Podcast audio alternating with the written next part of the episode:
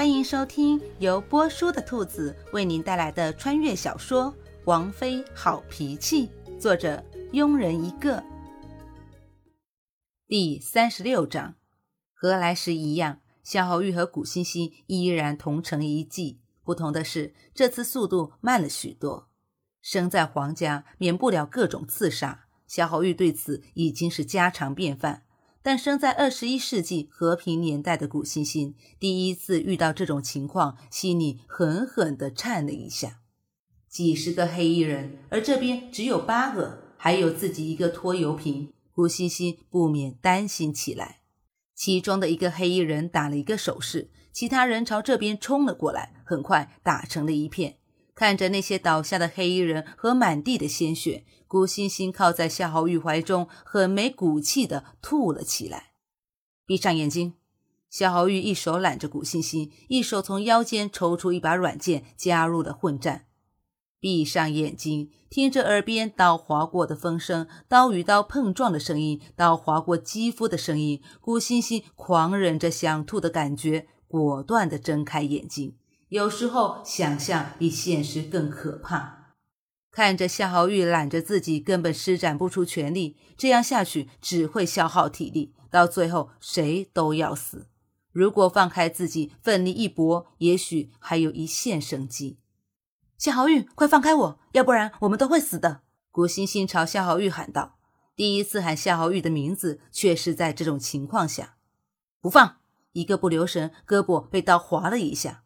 你听我说，放开我！你全力应战，以最快的速度把这些人解决掉。我在一旁不会有事的。他们要杀的不是我。古欣欣冷静地劝说道。看了看形势，正如古欣欣所说的，如果这么打下去，最后肯定都会被杀。于是夏侯玉施展轻功，带着古欣欣到了一边安全的地方，又很快加入了混战。很快，黑衣人一个个倒下。黑衣人的顶头看着几十个弟兄，眨眼间就成了几个。不甘心地瞪着夏侯玉，既然杀不了你，杀你的女人还是轻而易举的。夏侯玉一边应战，一边注意着古欣欣这边。当看到黑衣人朝古欣欣飞去的时候，急忙踹开身边的黑衣人，朝古欣欣飞去。只是最后还是晚了一步。那名黑衣人拿刀放在古欣欣的脖子上，得意地朝夏侯玉挑了挑眉。玉王果然不愧为战神。几十个人竟然杀不了你，过奖。夏侯玉平静的回答，眼神死死的盯着架在古欣欣脖子上的刀。看玉王挺在乎这女人的，想救她就拿命来换。一个女人而已，有多少没有？你觉得本王会用本王的命来换她的命？夏侯玉轻蔑的说道，心里却紧张的要死。只有表现的毫不在乎，才有机会救古欣欣。看飞机。一直没说话的古欣欣突然用手指指着天上，大声的喊道：“夏侯玉和黑衣人同时朝古欣欣手指的方向望去。说时迟，那时快，古欣欣猛地用力扯过黑衣人的手，放在肩上，使尽全力一个过肩摔。黑衣人还没反应过来，就已经被摔在了地上。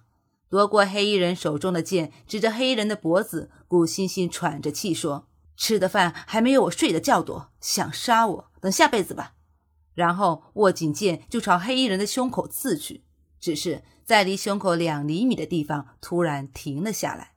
杀人这种罪孽深重的事，还是交给别人吧，自己可没那个胆。